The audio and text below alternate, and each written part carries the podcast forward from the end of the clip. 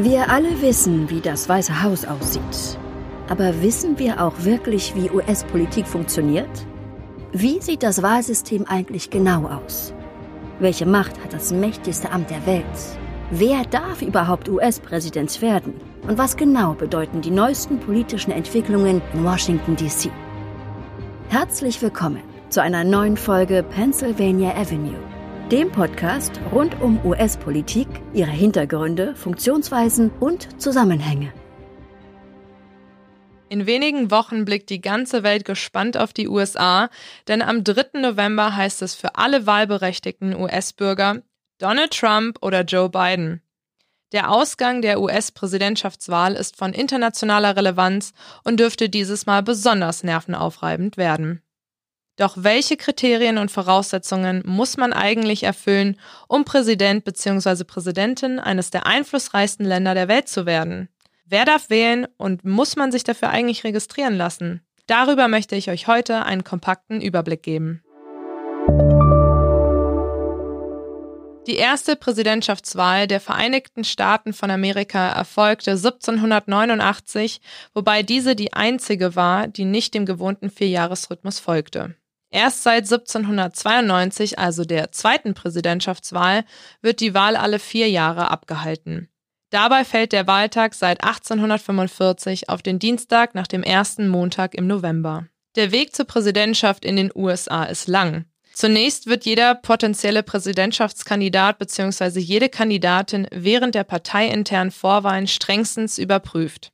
Sollten die Parteien intern über ihre Anwärter oder Anwärterinnen entschieden haben und diese alle notwendigen Kriterien erfüllen, können diese gegen andere Präsidentschaftskandidaten und Kandidatinnen ihrer Partei antreten.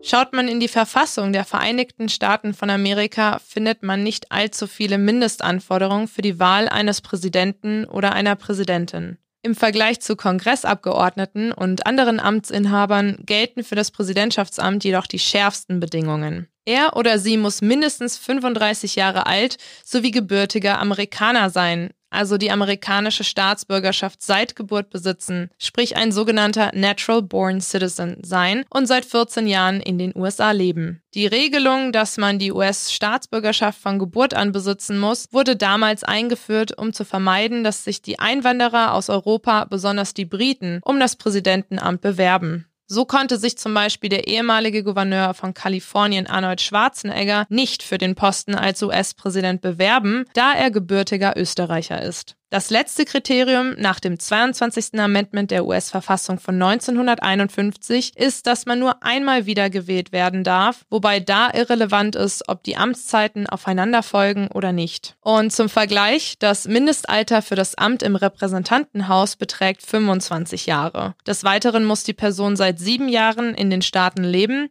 und den Wohnsitz in dem Bundesstaat haben, in dem er oder sie gewählt wird. Dies gilt ebenfalls für einen Senator oder eine Senatorin, wobei da das Mindestalter bei 30 Jahren liegt und vorausgesetzt wird, dass man seit neun Jahren Bürger der USA ist.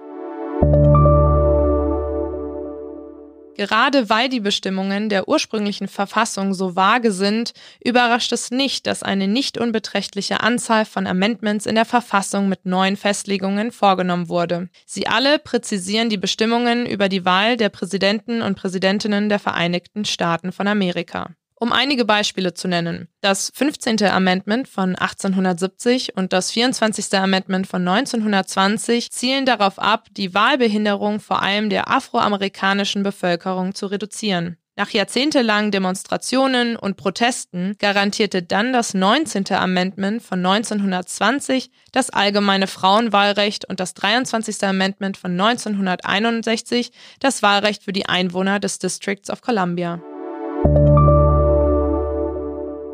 Die Frage, wer überhaupt in den Vereinigten Staaten von Amerika wählen darf, ist erstaunlich kontrovers. In diesem Land sind die Geschichte und Liste der Wahlbeschränkungen ziemlich lang, entweder wie bereits erwähnt am Geschlecht orientiert gewesen, leider rassistisch motiviert oder gegen vermeintlich ungebildete Staatsbürger gerichtet, denen die politische Reife für die Staatsform Demokratie nicht gewährt wurde. Zunächst war 1776 von einem der Gründerväter, nämlich John Adams, festgestellt worden, dass die Voraussetzungen eines freien Willens und somit der Erhaltung des Wahlrechts für Männer Eigentum, also Grundbesitz war. Als Landeigentum dann bald keine zwingende Bestimmung mehr war, um wählen zu können, wurden andere Barrieren von Staaten der ehemaligen Konföderation kreiert, um vor allem strategisch die Zahl der afroamerikanischen Wähler zu minimieren. Erst 1965 erhielten die Afroamerikaner sogenannte Schutzklauseln, die Diskriminierung bei der Abgabe der Stimmen verhindern sollten.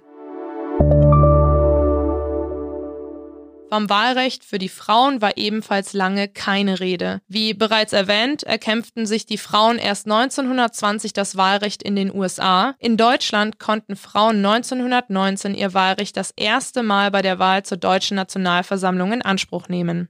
Finnland war übrigens das erste europäische Land, das 1906 den Frauen das Wahlrecht gab.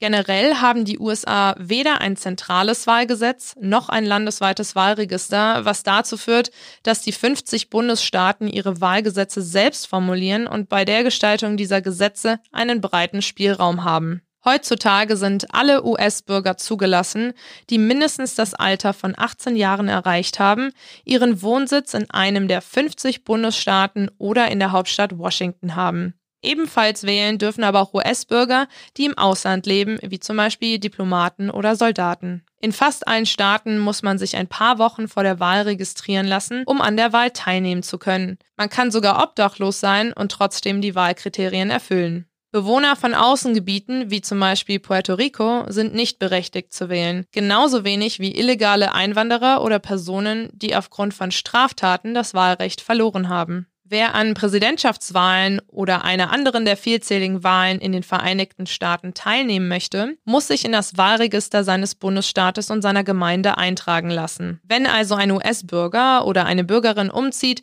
muss er bzw. sie sich erneut registrieren lassen. So wird versucht, Betrüge zu vermeiden, wobei sich das Verfahren der Registrierung von Staat zu Staat unterscheidet. Da es in den USA anders als in Deutschland keine Meldepflicht und auch keine Einwohnermeldeämter gibt, können keine Wahlaufforderungen per Post versandt werden. Die genauen Termine und Regeln, wann und wie man sich zur Wahl registrieren kann, sind in jedem Bundesstaat anders geregelt. In vielen Staaten ist eine Online-Registrierung möglich, wohingegen in North Dakota beispielsweise gar keine Wahlregistrierung verlangt wird.